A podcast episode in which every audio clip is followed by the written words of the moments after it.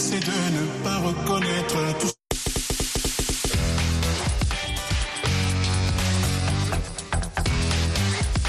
Bonjour à vous, chères auditrices et chers auditeurs de la Voix de l'Amérique. Bienvenue à Votre Santé, Votre Avenir, le programme hebdomadaire santé de VOA Afrique présenté par Nanit Talani. On entend souvent dire que pratiquer une activité sportive régulière est bon pour la santé. Quels sont réellement les effets bénéfiques de l'activité physique sur la santé? C'est autour de cette question que s'articule euh, Votre santé, votre avenir de cette semaine. Pour y répondre, nous nous entretiendrons avec M. Bengali Daouda Boukar, professeur de sport à Limoges en France. Le fait de ne pas bouger favorise un certain nombre de maladies. Quelqu'un qui ne bouge pas, ça devient plus compliqué au niveau de l'organisme, du cœur. Il est exposé à beaucoup plus de risques de se choper une maladie quelconque que quelqu'un qui bouge régulièrement. Monsieur Bengali Daouda Boukar est professeur de sport à Limoges en France. Après cette interview, vous suivrez Carnet de santé avec Linor Moudou dans la deuxième partie de l'émission.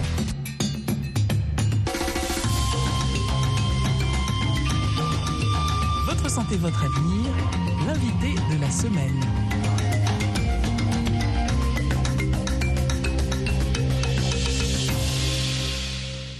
Comme promis, voici notre interview avec Monsieur Bengali Daouda Boukar, professeur de sport à Limoges en France. Notre interview va s'articuler sur les bienfaits de l'activité sportive. Bonjour Monsieur Bengali. Bonjour. Nous vous remercions beaucoup d'avoir accepté notre invitation pour parler des bienfaits du sport sur la santé. Quels sont les bénéfices du sport pour l'organisme humain? Les bénéfices sont énormes. D'abord en termes de santé. hein. Plus on fait une activité, mieux le corps se porte. Au niveau de renforcement musculaire, au niveau euh, du maintien musculaire, au niveau euh, des os, au niveau cardiaque, il y a plein de bénéfices.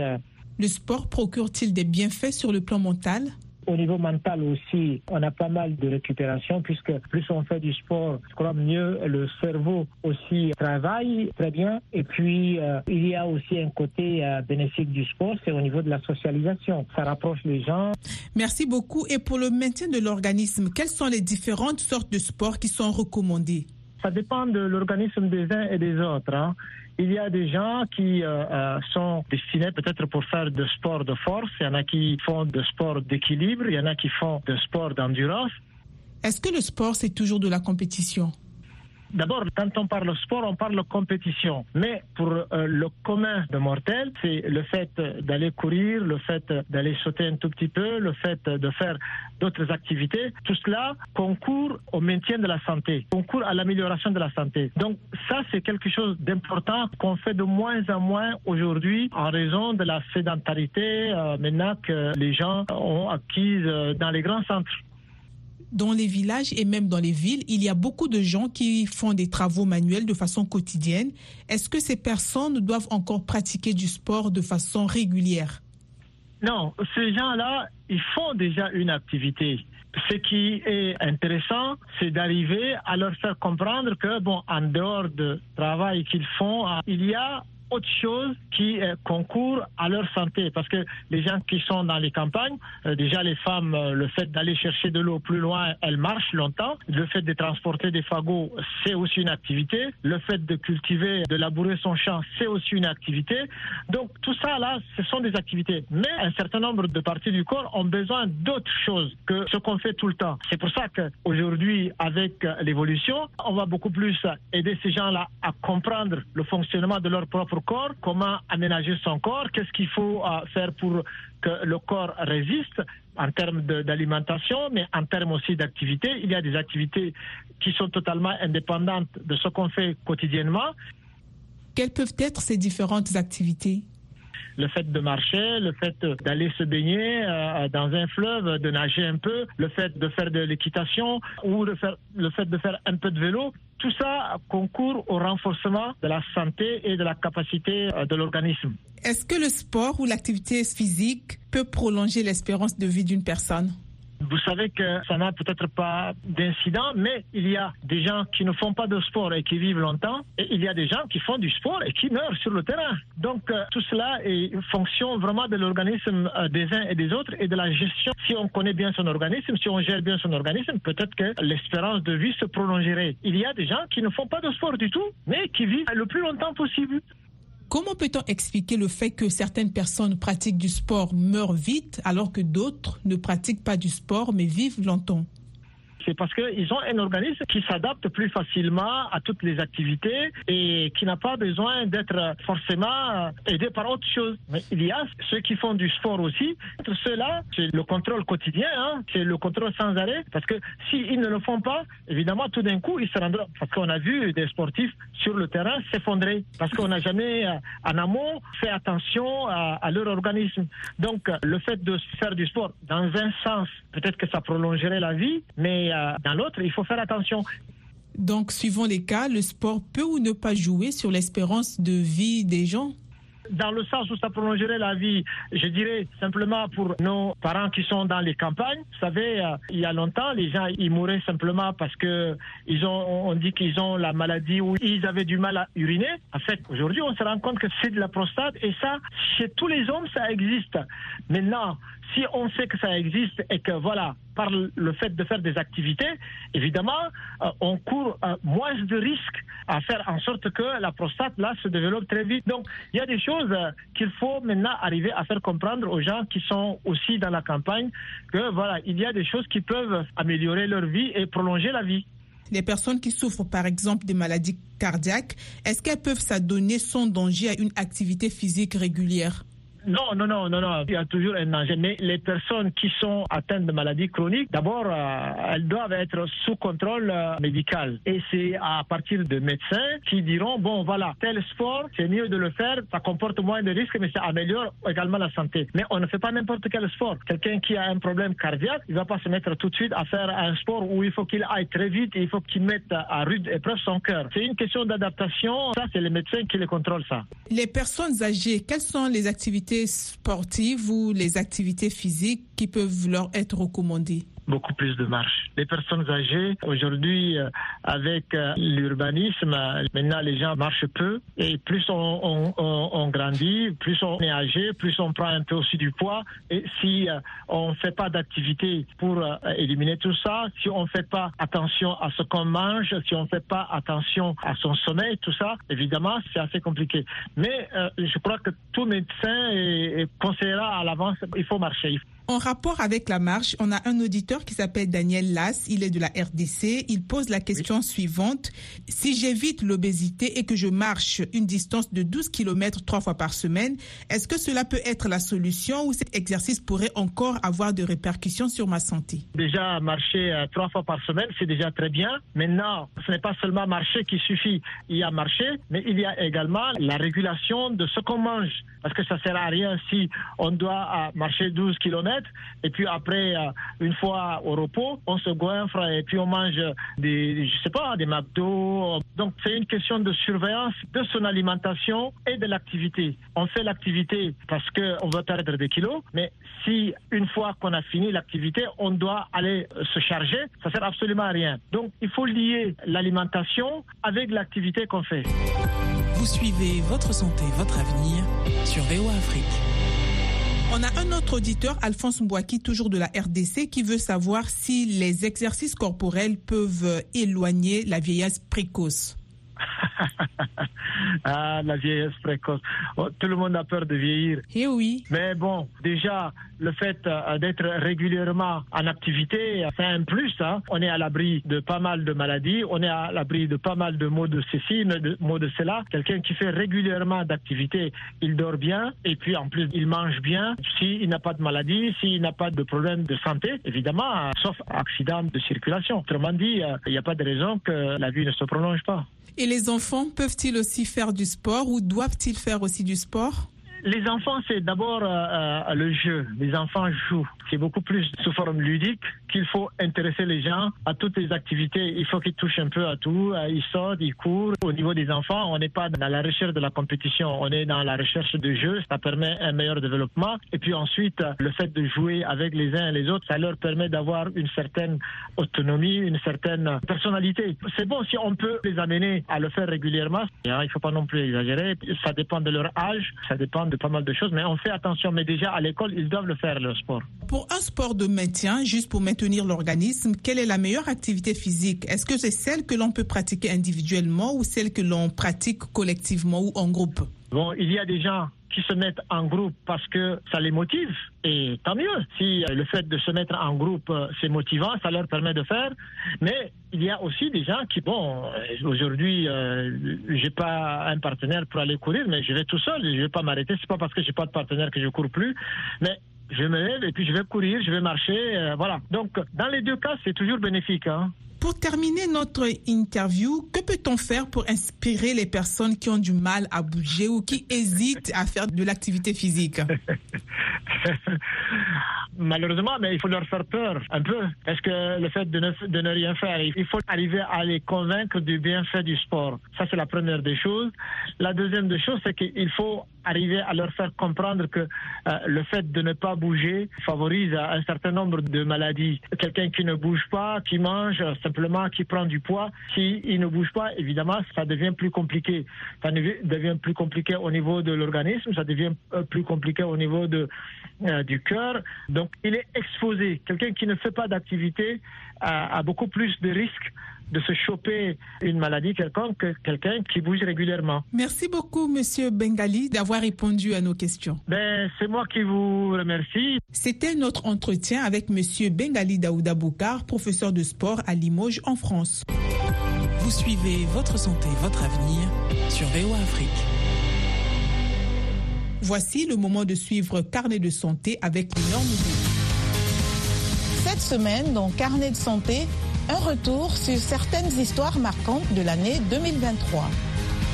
Et nous examinons les efforts d'une organisation pour lutter contre le cancer de la peau chez les personnes atteintes d'albinisme au Zimbabwe.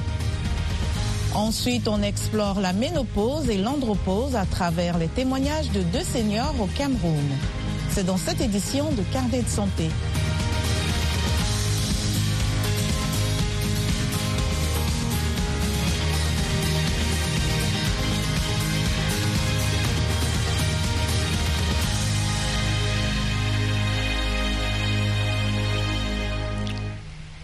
Bonjour à tous, merci de nous rejoindre pour une nouvelle édition de Carnet de santé.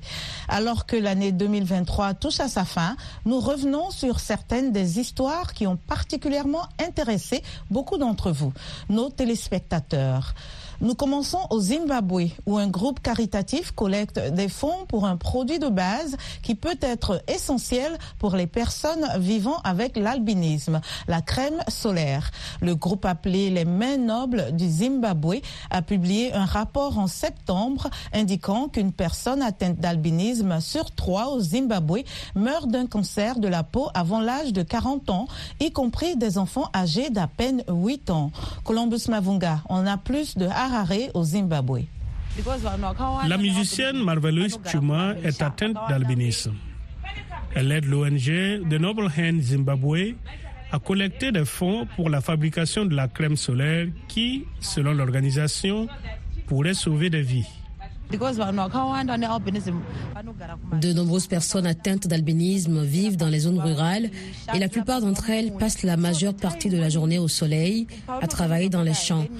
Leur peau ainsi exposée s'abîme. Ils n'ont pas de produits adaptés pour atténuer la chaleur et prévenir les coups de soleil. Love Nest Mainato est une mère de quatre enfants, dont deux vivent avec l'albinisme. Les crèmes solaires sont chères, la moins chère coûtant 15 dollars le tube de 200 millilitres. Il est donc très difficile d'avoir accès à ces crèmes. Mainato espère que les choses vont s'améliorer à présent que l'Université du Zimbabwe fabrique des crèmes solaires avec le soutien du gouvernement. Joy Kifamba, chercheur en nanopharmacie et professeur à l'Université du Zimbabwe, assure que cette crème protégera les personnes atteintes d'albinisme tout en étant plus abordable. Au Zimbabwe, une crème solaire typique, par exemple les grandes marques dont je ne peux pas citer les noms, coûte entre 10 et 20 dollars américains par flacon. Mais notre produit de protection solaire ne coûte que 5 à 6 dollars. Selon l'Organisation mondiale de la santé, l'albinisme est une maladie héréditaire qui entrave la production de la mélanine, privant de pigmentation la peau, les yeux et les cheveux. L'absence de la mélanine qui protège la peau des rayons du soleil peut rendre une personne vulnérable au cancer de la peau, indique l'Agence des Nations Unies. Le docteur Trevor Kanyowa de l'OMS au Zimbabwe conseille aux personnes concernées de limiter leur exposition au soleil et de se faire suivre par un professionnel. Elles sont également encouragées à se surveiller, examiner régulièrement de leur peau pour voir si celle-ci développe des taches malsaines ou quelque chose qui pourrait les inquiéter. Selon l'OMS, la détection précoce permet aux professionnels de mieux traiter les maladies telles que le cancer de la peau, ce qui se traduit par une diminution du nombre de décès. La ménopause et l'andropause sont des changements biologiques qui apparaissent avec l'âge, respectivement chez la femme et chez l'homme. Ces changements hormonaux posent divers défis, tant sur le plan physique qu'émotionnel. Voici le témoignage d'une femme et d'un homme au Cameroun avec notre correspondant Emmanuel Jules depuis Yaoundé. Mirabelle Dehi revient du marché où elle est allée acheter des vêtements pour femmes qu'elle revend dans son quartier. À 64 ans, Mirabelle est ménopausée depuis 14 ans et semble ne pas voir la vie s'arrêter devant elle. En dehors du ride, je ne vois rien qui a changé en moi. Je ne pas encore me remarier. Il y a bien des dragueurs. Quand on me drague, je sens que je sens que je vis encore. Et comme je vends les habits, il y a des clients qui, oh, elle est encore jeune, elle est encore bien par rapport à son âge. Je dis oui, c'est Dieu qui m'a, qui m'a créé comme ça. C'est à l'âge de 50 ans que cet ancien employé de l'hôtellerie a vu sa vie de femme se transformer dû à la ménopause. Bon, de temps en temps, j'avais des petites bouffées de chaleur, des petites bouffées de chaleur, pas intenses, de temps en temps. Après, maintenant, un jour, j'étais en congé, j'ai beaucoup saigné, j'ai beaucoup saigné, et puis c'est à partir de ce moment que euh, les règles se sont arrêtées. Une transition physiologique qui s'est faite sans eux chez Mirabel. Je n'ai pas pensé à aller à l'hôpital. Si ça me menaçait, si le coulement de sang là avait continué, le lendemain, je partais à l'hôpital. Bon, comme ça s'est arrêté, j'ai compris, parce que tout ça, c'est psychologique. On y pense moins, mais l'expérience est aussi vécue par les hommes.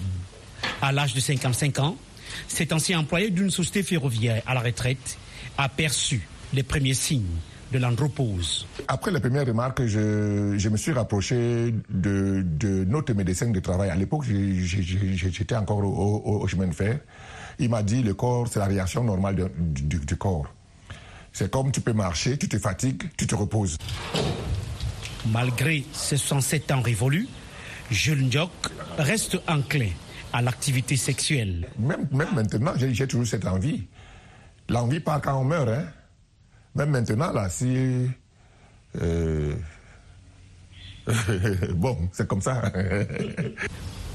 Toutefois, au début de l'anthropose, Jules Diok et sa conjointe ont dû dialoguer autour de la situation. La femme connaît son homme.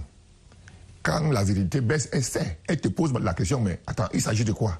Malgré cela, Jules Diok a eu recours à la pharmacopée traditionnelle. Je suis parti au village, j'ai pris les, écorces. Je me suis purgé.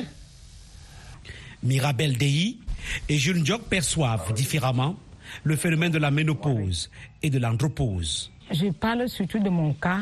Je n'ai pas eu de problème et mon corps est resté. C'est comme si j'avais mes 30, mes 30 ans. Je n'ai pas, je ne ressens rien. Je ne ressens rien pour le moment. Quand, tant qu'on a une femme, une épouse, tant qu'on a un homme dit de ce nom-là, c'est pas un avantage. Parce que j'ai dit, quand on a faim, on doit manger. Quand il a aussi faim, la famine de cette affaire-là, vous connaissez, il n'a pas, il ne prend pas le piment, il ne prend pas le sel. Il a sa nourriture. Emmanuel Junta pour VOA Afrique, Yaoundé. Pour une hygiène buccale, les Maliens sont partagés entre le bâtonnet frotte-dents et les pâtes dentifrice. Chacun y va de sa justification sur le choix de l'une ou l'autre option pour avoir des dents éclatantes. Les commerçants et les spécialistes aussi ne manquent pas d'arguments pour plaider la cause du bâtonnet frotte-dents et de la pâte dentifrice. Reportage à Bamako de notre correspondant Mohamed Danyogo. La sexagénaire Mam Diawara est l'une des rares vendeuses du bâtonnet frotte-dents, communément appelé cure-dent, au marché de Torokorobougou, en commune 5 du district de Bamako. Celle qui fait ce commerce, en plus de celui du cola, estime que le cure-dent est plus bénéfique que les pâtes dentifrice qui pullulent sur le marché. Le bâtonnet frottant est meilleur pour l'hygiène dentaire que la pâte dentifrice. Les médecins recommandent de toujours utiliser les pâtes au détriment des bâtonnets frottants, mais je pense que c'est le bâtonnet qui est bon pour la dent. Dans son cabinet dentaire situé dans le même quartier de la commune 5, le docteur Mama Tangara pense que si le bâtonnet frottant a ses vertus, la mauvaise publicité faite aux pâtes dentifrice à des explications. En, ce moment, la façon de, conserver les pâtes, un produit euh, pharmaceutique qui est exposé au soleil, ça peut détériorer la qualité du principe actif contenu dans le produit entre utilisateurs de bâtonnets frottants et de pâtes dentifrice, chacun y va de son argument pour expliquer son choix. Le bâtonnet frottant vient de nos forêts et de nos arbres. Quand on l'utilise fréquemment, ça nettoie la bouche, rafraîchit la laine et on peut l'utiliser à toutes les heures de la journée. Beaucoup de personnes préfèrent les pâtes dentifrice parce que c'est plus pratique. Avec le bâtonnet frottant, ça prend plus de temps et ça laisse souvent quelques morceaux entre les dents ce qui ne plaît pas à tout le monde. Simam Diawara recommande fortement l'utilisation de son cure-dent au lieu de la pâte dentifrice. Le docteur Mama Tangara trouve que les deux sont complémentaires et contribuent à l'hygiène bucco-dentaire. Il s'agit, selon lui, d'une question de choix. La pâte dentifrice, c'est un produit pharmaceutique dans lequel on peut trouver des principes actifs. Voilà. Maintenant, la, comparaison qui peut être faite entre pâte dentifrice et bâtonnet frotte-dents, c'est surtout euh, l'usage de produits chimiques que nous, faisons lors des, que nous, euh, faisons effectivement lors des brossages dentaires avec la brosse à dents et qui n'existe pas euh, chez les personnes qui utilisent les bâtonnets frotte-dents. Parce que le bâtonnet frotte-dents peut être plutôt comparé à la brosse à dents et non à la pâte dentifrice. Voilà. Le bâtonnet frottant, c'est aussi un, matériel que nous recommandons dans, dans, l'hygiène bucco-dentaire. Pendant ce temps, le médecin, lui, continue de recevoir chaque jour des patients venus se faire consulter pour leur carie dentaire. Il recommande la brosse et la pâte dentifrice ou le bâtonnet frottant selon les cas. Mohamed Danyoko pour VOA Afrique, Bamako. La chirurgie robotique ou chirurgie robot-assistée permet aux médecins de réaliser des opérations complexes avec des procédures chirurgicales mini-invasives. Assez coûteuse, cette forme d'opération n'est pas disponible pour tout le monde dans tous les centres de santé qui peuvent se l'offrir et nécessite un personnel spécialement formé. En Afrique du Sud, elle est accessible depuis deux ans. Cependant, des inquiétudes subsistent quant au risque à la l'accessibilité et au coût. À l'hôpital d'urologie de Pretoria, la robotique apporte la dernière invention en matière de chirurgie aux patients africains. Le docteur Kabo Idjan, premier chirurgien robotique noir d'Afrique du Sud, explique que si de bons résultats sont toujours souhaitables, la procédure est encore plus déterminante pour obtenir le résultat souhaité. Le monde entier est arrivé à un point où nous disons, si vous devez faire de la chirurgie, que la chirurgie mini-invasive est l'option. Lorsqu'elle est disponible, il faut l'utiliser et d'autres choses viendront plus tard. Le docteur Idian affirme que ce système chirurgical robotisé offre une sécurité et une rapidité accrue, ainsi que de meilleurs résultats pour les patients. Malgré la révolution robotique en cours et le nombre croissant de procédures assistées par robotique dans le monde, l'accès à ces technologies est très limité en Afrique. Malheureusement, ce n'est pas encore très accessible et c'est principalement une question de coût. C'est une technologie américaine, le système qui est actuellement disponible, mais il y a de nouveaux systèmes et de nouvelles plateformes qui sortent et peut-être cinq ou six plateformes robotiques qui seront lancées dans les deux ou trois prochaines années, ce qui est une bonne chose parce que cela signifie que la concurrence fera baisser les prix et, espérons-le, cela deviendra plus accessible. La demande et la rareté de la robotique ont amené des patients de nombreuses régions du continent africain à affluer en Afrique du Sud pour ces interventions. Le Botswana, l'Angola, le Mozambique, nous avons réalisé un nombre important d'opérations robotiques pour des patients venant de cette région, à la fois pour la prostate et d'autres, car nous l'utilisons également pour les reins à l'hôpital d'urologie. Bien que le marché commence à montrer des signes de développement, il y a quelques défis à relever, tels que les coûts élevés associés aux erreurs du système et à l'instabilité de l'alimentation électrique. En outre, les observateurs affirment que la santé publique ne bénéficie pas d'un financement adéquat dans de nombreux pays africains. La robotique est là pour rester. Il se peut qu'elle se modifie un peu et qu'elle devienne un peu moins chère et qu'elle devienne un peu plus abordable. Mais je pense que ce n'est qu'une question de temps. C'est là pour rester. En Afrique, on espère que l'arrivée sur le marché d'un plus grand nombre de fabricants de systèmes chirurgicaux robotisés stimulera le développement d'une nouvelle génération de robots chirurgicaux moins chers, compétitifs et pouvant être déployés dans les pays en développement.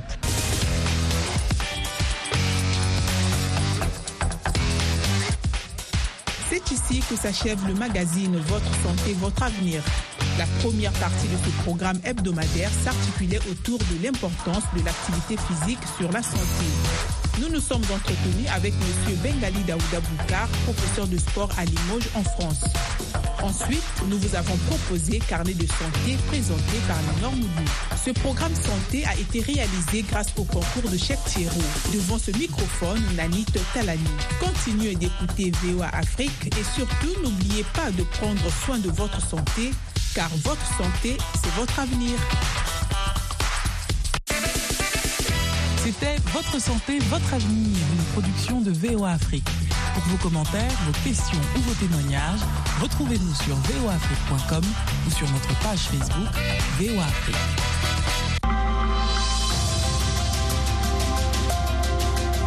Écoutez VOA Afrique désormais partout en Afrique.